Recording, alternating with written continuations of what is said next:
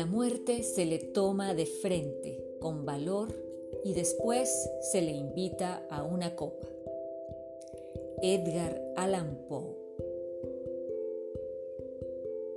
Soy Morela Mora y te doy la bienvenida a Radio Tarot Astral. En esta oportunidad estaré ofreciéndote de mi libro Regresando de la Muerte el contenido del capítulo número 2 titulado Liberación versus Oscuridad.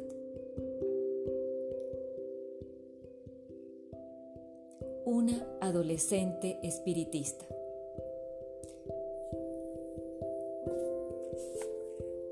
Era el año de 1972. Tenía 13 años, curiosa del mundo, del más allá. Debido a mis experiencias de vida, Siempre me preguntaba qué hay más allá, para qué estoy aquí, por qué veo más allá de todo. Mamá no me decía cómo canalizar mi situación. Creo que no quería que me integrara con el esoterismo y el espiritismo. De hecho, ella para esa época no lo practicaba. Se había dedicado al hogar y a ser esposa.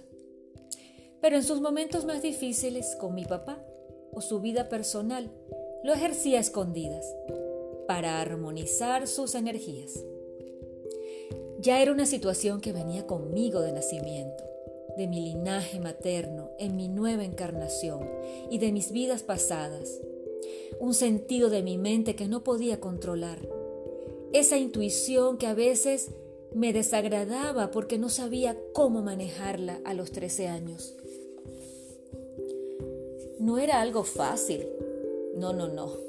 No, sentía la necesidad de liberar eso que estaba dentro de mí, que pulsaba por salir y que además me despertaba otras sensaciones que aceleraban mi proceso hormonal y mi cuerpo físico. Tenía 13 años, pero no parecía de 13. Parecía una mujer más desarrollada. Eso llamaba la atención de chicos mayores que yo, por lo que mi vida sucedía entre ser y no ser una adolescente. Oh, todo era muy complicado, porque me exigían cosas estrictas para la época. Los comentarios sobre la sexualidad estaban prohibidos y debía llegar virgen al matrimonio. Hablaban de esos temas y también me planificaban un futuro casto. Mis padres muy rígidos no me dejaban tener amigos, todo era muy escondido, era difícil, porque yo quería una vida normal, pero no era así, y eso aceleraba mi deseo de crecer. No entendía si era liberación del alma, del espíritu o liberación mental, emocional y física. ¿Cómo podía yo saberlo? Tenía 13 años. Confieso que en el fondo sí sabía solo que estaba creciendo en un nuevo vehículo de apoyo y todavía no me correspondía recordar nada, solo aprender, sanar y perdonar. Mi madre fue una mujer en contacto con el espiritismo y con una capacidad de clarividencia fabulosa. Aunque ella no dejaba que yo ejerciera esas cosas, por otro lado, tenía que hacer algo con mi propio proceso, porque me perturbaba y no encontraba cómo canalizarlo. Mi madre al darse cuenta de que sufría por la situación que me estaba desarrollando de una forma vertiginosa, decidió enseñarme el arte de la cartomancia y por consiguiente introducirme en el espiritismo de una forma sencilla para que organizara mi energía y canalizara mi evidencia. Recuerdo que me entregó como herencia las barajas españolas con las que ella había comenzado sus lecturas, como un aporte esotérico y energético. Para mi introducción a la cartomancia, me decía que esas barajas tenían su propio poder y con ellas aprendí a leerlas.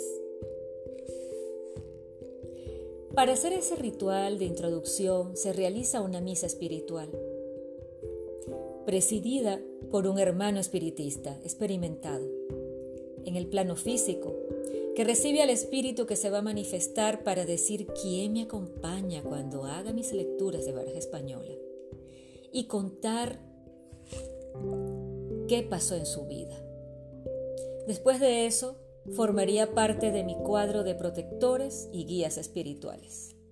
Y allí se inició, en esa sesión, el círculo de conexión con los espíritus y por supuesto vino el correspondiente que se identificó como una mujer que me ha acompañado durante todos estos años de nombre Raquel.